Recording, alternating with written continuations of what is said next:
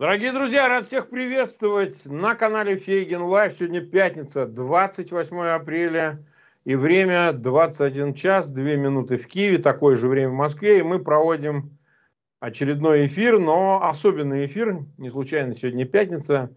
Назвали мы его «Последнее причастие», и, наконец, уже пригласили Андрея Космача, нашего друга, в эфир. Андрей, привет. Фейгин шел через тайгу видел Путина Шойгу и двух адмиралов в должности шаманов. Приветствую вас, друзья. Друзья мои, витаю всех. Андрей оценил, оценил. А, я что хочу сказать, нас больше 25 тысяч, это такое рекордное число для эфиров такого рода, поэтому не поскупитесь, пожалуйста, несмотря на пятницу, Ссылки на этот эфир разместите, пожалуйста, прямо сейчас в своих аккаунтах, в социальных сетях, группах.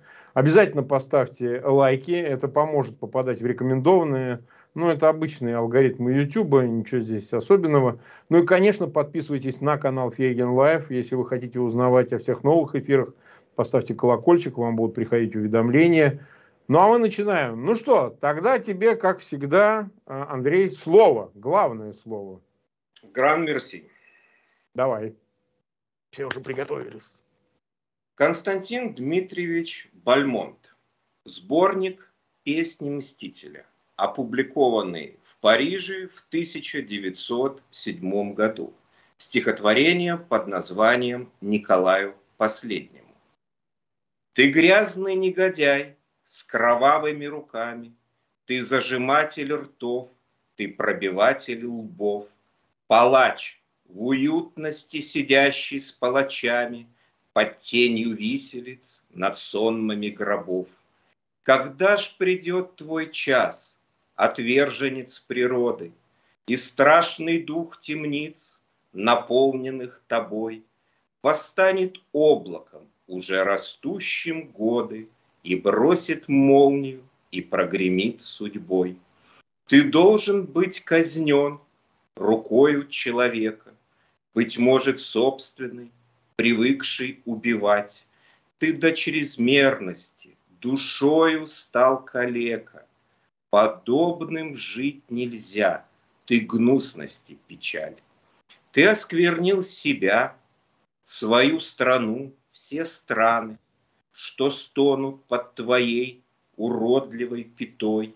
Ты карлик, ты кощей, ты грязью, кровью пьяный, ты должен быть убит. Ты стал для всех бедой. Природа выбрала тебя для завершения всех богохульностей романовской семьи. Последуешь мерзостный, ползучее сцепление всех низостей. Умри, позорные дни твои. Напомню, это стихотворение Константина Бальмонта. Ну что сказать, уже неплохое начало, прямо скажем, уже неплохое. А, ну что, Андрей, тогда перейдем, собственно, к сути. А, все сейчас в ожидании контрнаступления, которое точно будет, это уже я вот ответственно могу заявить. А, и как-то это связывают в том числе с и твоими предсказаниями, чего не бывает дословным, ничего не бывает абсолютным. В данном случае понятно, что оно каким-то образом совпало или угадало, предугадало, да, предвосхитило, если кому-то так нравится. А, то, что будут происходить самые решительные события, начиная с конца апреля, начала мая. Неважно, там может разниться на какое-то время. А контрнаступление, которое в общем и целом должно а, ознаменовать или символизировать, собственно, начало конца начало конца, и в этом контексте даже география имеет значение. Вот Крым какой-нибудь, который имеет символическое значение. А давай так, ты нам расскажи, насколько в этом есть некая провиденциальность в твоем а, понимании, и как это согласуется с нашими прежними эфирами и прогнозами, о которых мы говорили. Как это все сочетается? Вот так я бы сказал. Как говорил а, герой одного кинофильма ЕС, ОБХС. Отлично. Но в качестве отправной точки, друзья мои, я предлагаю оттолкнуться от э, страниц официальной и подлинной биографии Путина, дабы сделать такой плавный переход к Крыму и контрнаступлению. Официальная биография Путина построена по принципу бутафорской деревни, устав которой зиждется на двух главных скрепах. Это фейк и симулятор и двух подскреп – патологическая ложь и тотальная коррупция. Вы знаете, у меня порой складывается такое впечатление, что во время написания его официальной биографии составители опирались на методические указания из брошюры «Как правильно написать сказку для взрослых». Сюжет произведения прост и незатейлив. Но образ нашего главного героя так и фонтанирует, так и искрит героическими нотками. По замыслу авторов наш богатырь, наделенный мистическими способностями, занимает почетную и ответственную должность старосты Сибарита, зажиточного староста Сибарита. А покосившиеся деревянные избы землянки – веренной ему Потемкинской деревне, являются вехами его биографии. И чтобы вот их убогий фасад не так резко бросался в глаза, эти деревянные строения время от времени декорируют очередной фальш-панелью.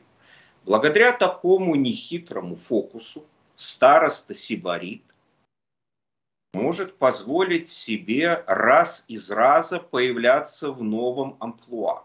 Например, плотник четвертого разряда, разведчик, артиллерист, подводник, археолог и даже любитель-орнитолог, который летает вместе со стерхами.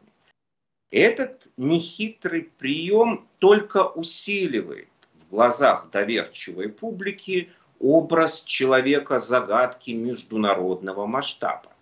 А вот подлинная биография Путина засекречена и является неотъемлемой частью государственной тайны.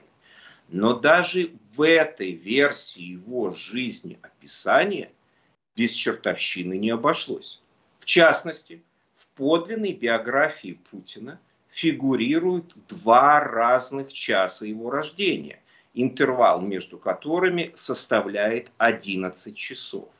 Если в период с 24 декабря 2021 года, напомню, этот день считается днем рождения его антиудачи. События для России развивались в рамках версии Light. И мы с коллегами наивно полагали, что именно эта вариация и дальше в России будет доминировать. Однако с конца февраля 23 года, то есть этого года, события начали реализовываться в рамках худшей для России версии. Версии хард-хоррор в границах второго часа его рождения, и вы знаете, март месяц это полностью подтвердил.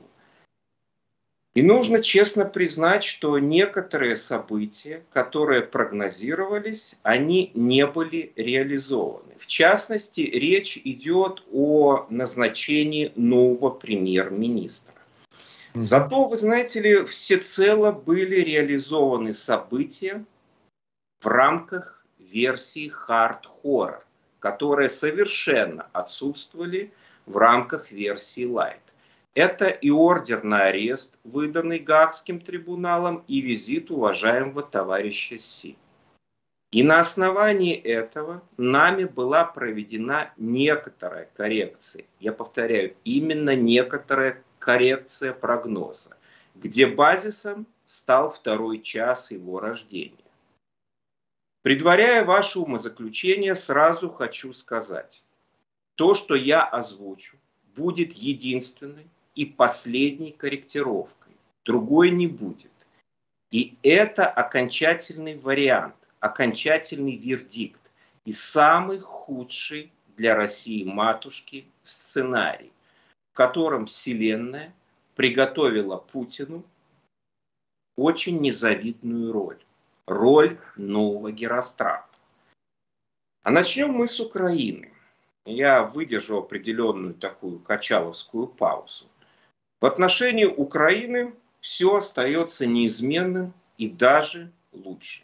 Марк, возможно, ты помнишь мой пост в Facebook от 30 декабря 2022 года, где было предельно точно указано, что четвертая фаза войны или последнее наступление российской армии или же зимняя кампания начнется в третьей декаде января и завершится во второй, третьей декаде марта с нулевым для России результатом.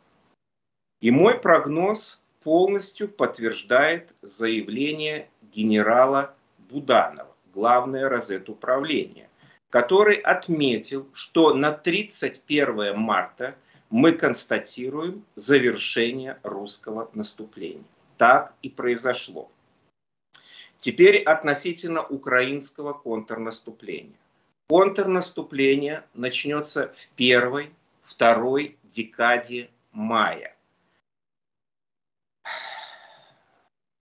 То есть в период лунного затмения, который у нас будет 5 мая, и до оппозиции Плутона и Марса, которая у нас будет 21 мая.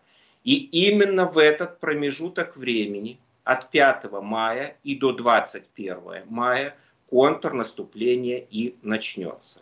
И завершится контрнаступление в третьей декаде августа, первой декаде сентября 23 года деоккупации Крыма и другими неожиданными для России сюрпризами. Знаете, украинское контрнаступление будет похлеще, однозначно похлеще Фауста Гёте и войдет в аналы мировой военной стратегии. Контрнаступление будет происходить волнами и на разных направлениях, причем каждая волна будет сильнее предыдущей, а подпиткой энергии наступления станет открытие американских военных складов, складов, которые находятся в Европе. То есть то, что пойдет в Украину, моментально будет заполнено совершенно новыми образцами вооружения, которые поступят из Соединенных Штатов Америки. Это будет совершенно такой неиссякаемый поток. И вы очень-очень многое увидите – о том, о чем сейчас не говорят. Это и авиация, и много что другое. Украинское контрнаступление. И как следствие падение сакрального Крыма. Это тот самый фундаментальный триггер, который, не, который запустит процесс каскадного разрушения русского неокарфагена. Именно украинское контрнаступление станет тем самым триггером. Марк, ты прав, мы никогда не обсуждали тему сакральности Крыма. А учитывая неподдельный и искренний интерес российской псевдоэлиты ко всему псевдомистическому и псевдооккультному, нам нужно с вами понять, что же лежит в основе их псевдомистического мировоззрения. А такой основой, как ни странно, хотя, ну, с другой стороны, может быть, это уже и нормально совершенно стало, такой основой является фольклор. И в нашем случае это будет восточно-славянский фольклор. В восточно-славянском фольклоре есть замечательная сказочка в которой рассказывается про смерть Кощея Бессмертного. Или как в украинской мове «чахлик невмирущий». Согласно мифологеме, смерть... Прекрасное Кощ... название для стрима. Чахлик невмирущий. Чахлик невмирущий, для, да. для стрима, да. Да. А, согласно мифологеме, смерть Кощея находится на конце иглы. Игла в яйце, яйцо в утке утка, в зайце заяц в ларце. А ларец на дубу, который растет на Черной горе. Марк, ты у нас умница, интеллектуал, вопрос к тебе. Немного. Где же находится эта Черная гора? Ну, понятно, что в Крыму. Марк, зачетка. Давай 5 баллов получаешь. Совершенно верно. В Крыму эта гора называется Карадак, что в переводе Черная гора, которая находится в Феодосийском районе. И вот здесь мы в какой-то мере, даже, наверное, не в какой-то мере, а полностью получаем ответ на вопрос. Суверену Каблукову поведали, что в районе горы Карадак или на самой горе в глубокой-глубокой древности спрятали или закопали три жезла власти. И тот, кто в 21 веке будет владеть Крымом, и чье имя будет Владимир, эти жезла помогут ему стать господином мира. Сказать-то они ему это сказали, но почему-то деликатно умолчали о таком маленьком нюансе. Владимир Александровича Зеленского ведь тоже зовут Владимир. Как ни странно. Был ли Путин на Карадаге, я не знаю.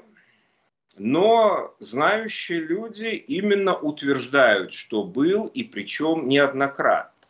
Неоднократно. И то, что Карадаг они считают аномальной территорией и местом силы, где проводят свои псевдомистические ритуалы, это факт. Помимо горы Карадаг, для них сакральными местами является еще и Херсонес, Таврический, это Севастополь, и Пантикопей, современная Керчь. Местные жители фиксируют одну очень интересную деталь. Все те, кто совершают эти псевдомистические обряды, имеют совершенно правильный, хороший и беспрепятственный доступ на эти территории. По одной простой причине, что они имеют удостоверение сотрудников Федеральной службы охраны, ФСО.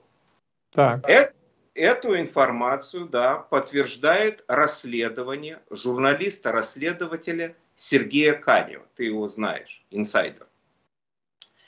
Он выпустил очень интересную, опубликовал очень интересную статью, которая называется «Если враг у Боровицких ворот», в которой рассказывается, что Федеральная служба охраны готовит контрмеры для предотвращения государственного переворота. И ответственным за эти мероприятия назначен замдиректора ФСО генерал Комов, который, помимо всего прочего, осуществляет взаимодействие, контроль и координацию с правильными астрологами, экстрасенсами, черными магами и прочими, и прочими, и прочими. От себя добавлю, действительно, генерал Комов личность очень колоритная и очень многогранная, который в очень узком кругу известен как Жор Жорыч. И действительно... Жор Жорыч. Жор Жорыч, да. Ну, с таким и... погонялом не скучно, конечно. Ну, Жор Жорыч. И действительно, Жор Жорыч на протяжении многих лет очень детально занимается изучением и исследованием астрологии, футурологии и нумерологии. Марк? Так, замечательно. Нас уже почти 74 тысячи человек смотрят прямо сейчас в прямом эфире в пятницу 28 апреля. Но они только смотрят. А вот ссылки на этот эфир далеко не все, далеко не все сделали. Поэтому еще раз хочу обратить ваше внимание, что в зависимости от вашей активности Эм, другие тоже смогут присоединиться к эфиру и его посмотреть. Э, размещайте ссылки в своих аккаунтах в социальных сетях, группах. Ставьте лайки, их почти 29 тысяч. Ну и, конечно, подписывайтесь на канал Фейгин Live. А вот смотри, перейдем тогда, это не финальная как бы часть э, программы, но все-таки вопрос э, вот этого чахлика. А, не Понимаешь, раз, невмирущего, да, то есть невмирущего. Вот он такой невмирущий, что а, если мы говорим о мире м, буквальном, значит, материальном, то в нем циркулирует информация, что он и не так и болен. Вот этот э, тоже беглый ФСОшник, капитан Глеб Каракулов, которого ты, конечно, смотрел его интервью, видеоинтервью, он сказал, что, в общем, понятно, что он связью занимался, он не являлся личником а, в охране Путина, но он не свидетельствует о том, что здоровье его, ну, внешне, естественно, в организм внутрь не залезешь через жопу со стетоскопом, но, тем не менее, так сказать, он же не говорит о том, что есть признаки внешние того, что Путин демонстрирует какую-то слабость, немощь, болезнь и так далее. А, тем не менее, все равно как-то, в общем, складывается впечатление, что какая-то в нем есть терминальность, какая-то в нем есть законченность, что ли. А что по этому поводу? Какие у нас тут э, есть э, прогнозы нематериального свойства, выразимся так? То есть, когда это все... Оно сгинет уже, наконец, и оставит нас всех уже. Понимаешь? Да. Да. Ну вот смотрите, друзья, Современная Россия живет в очень запутанном периоде времени, в котором удивительным и, наверное, загадочным образом переплелись и закон драмы Пятипа, когда пышный праздник всегда оканчивается катастрофой и главный принцип греческой трагедии, ну, где да. доминирует ключевая идея рока судьбы перед которой не властен человек. В нашей Вселенной все построено по принципу естественного жизненного цикла, где всему есть свое начало и свой конец. Например, галактики рождаются и галактики умирают. И вот давайте эту модель мы рассмотрим на примере нашего земного шарика где государство – это отдельные галактики, и Россия есть среди них. Россия – это галактика, которая давно перестала производить звезды, а значит, она считается мертвой. Она также похожа на едва теплящийся уголь, который уже не в состоянии выделять энергию. Соответственно, начался период вырождения, и в действие вступает второй закон термодинамики. А это необратимый процесс, который всегда движется в сторону еще большего хаоса и увеличения энтропии. Вселенная вынесла России свой приговор. И именно по этой причине во главе страны и стоит Путин. Путин – это феномен, который прошел все стадии пушкинской старухи и сказки о рыбаке и рыбке, пока не дошел до финала своей карьеры. Но и здесь Вселенная уготовила для него сюрприз. Вселенная хочет усилить это произведение. И поэтому после полного каданса на сцене появится Путин в образе нового Герострата с канистрой бензина и горящим факелом в руке. А у его ног в судорожном припадке лежит наша страна, лежит и корчится наша страна.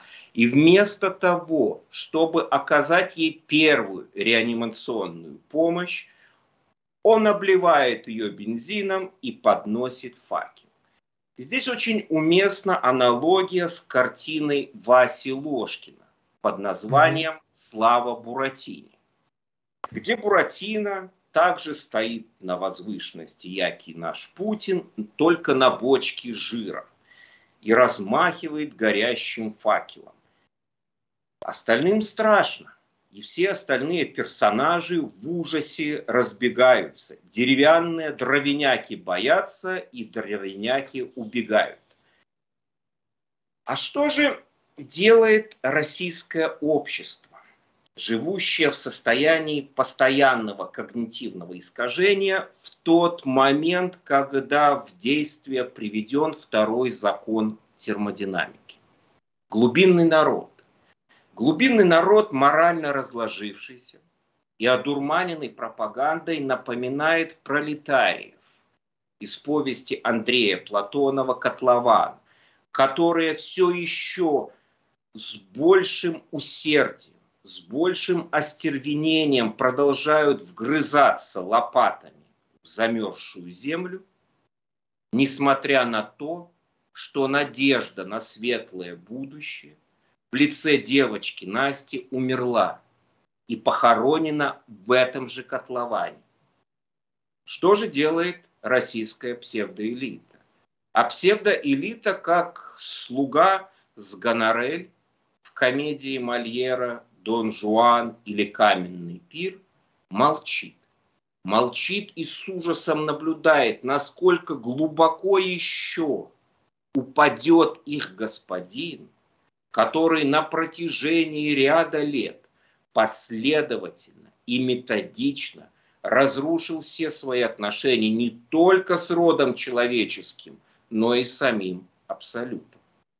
А вот объединительной, объединяющей категории как для псевдоэлиты, так и для глубинного народа является надежда на традиционное русское авось.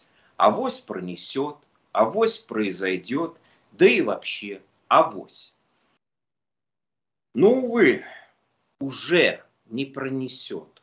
Процесс запущен. И эта глупая, дурацкая русская надежда на авось напоминает события столетней давности. Давайте вспомним.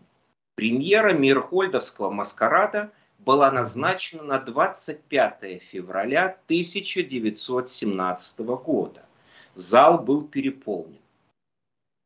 Спектакль начался практически под звуки первых выстрелов февральской революции.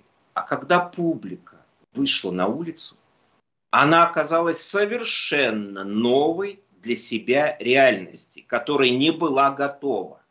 И вот удивительный парадокс российского общества заключается в том, что все понимают, что нужно что-то делать, но при этом не делает никто ничего.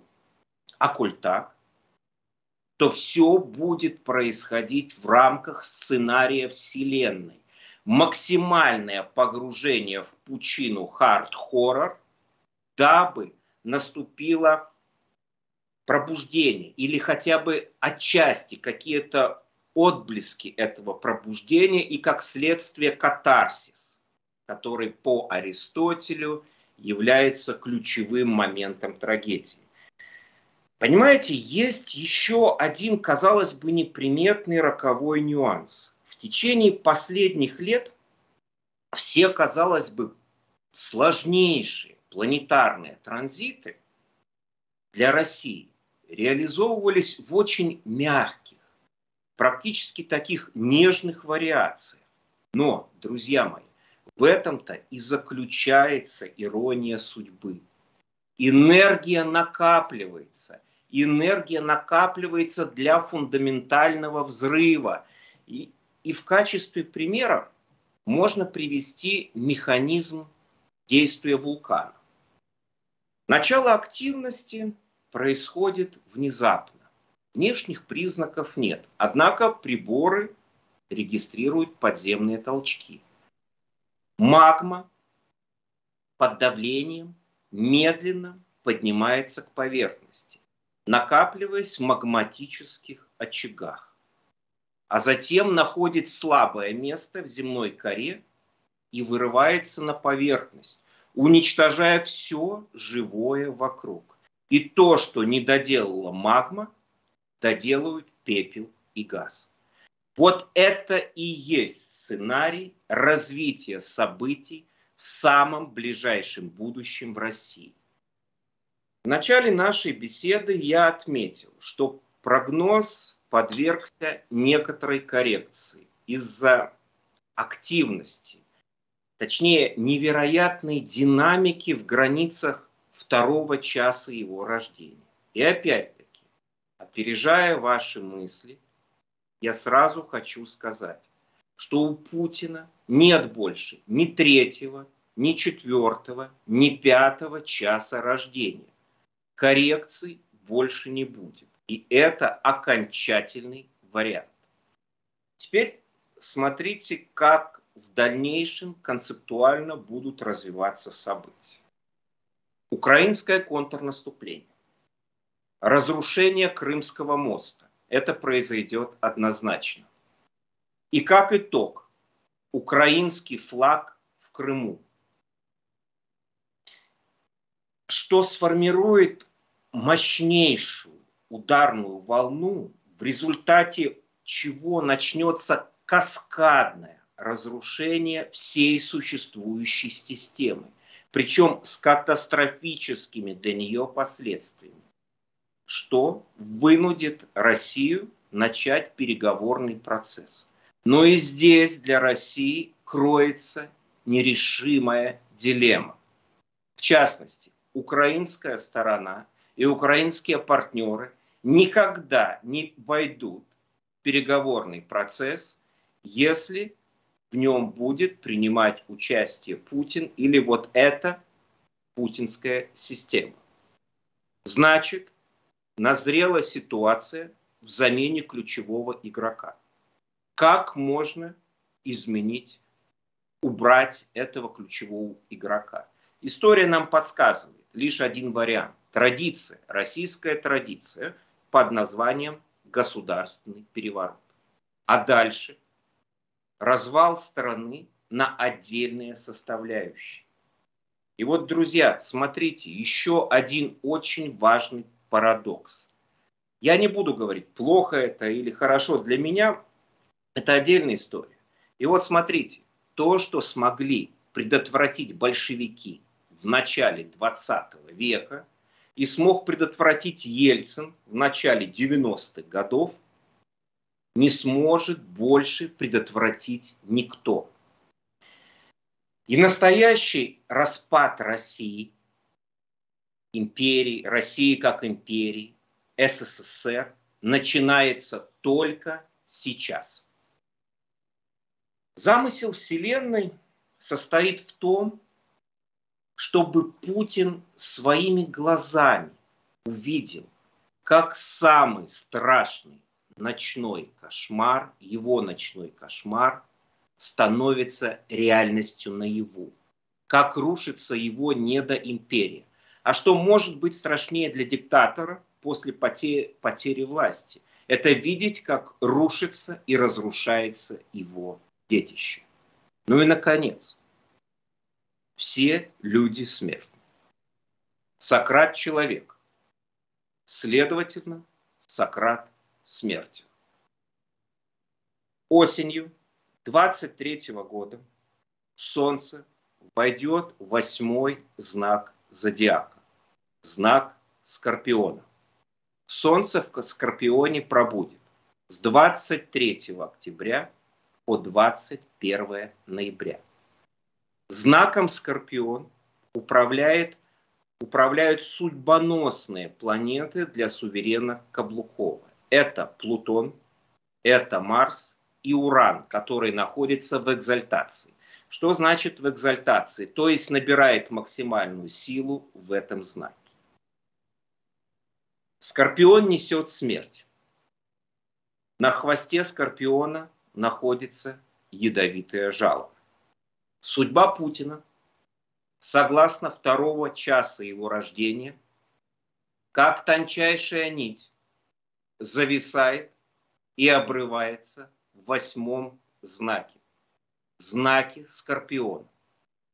Возможен небольшой люфт в 10 дней до того, как Солнце войдет в знак Скорпиона, и 10 дней после того, как Солнце выйдет из знака Скорпиона. Скорпион – роковой знак для Путина. И именно в этом знаке все и произойдет. А если не произойдет, резонно, скажете вы,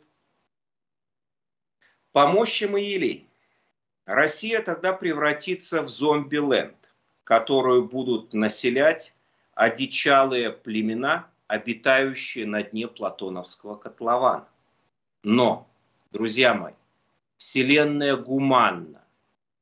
И гуманна она даже по отношению к отверженным и заблудшим.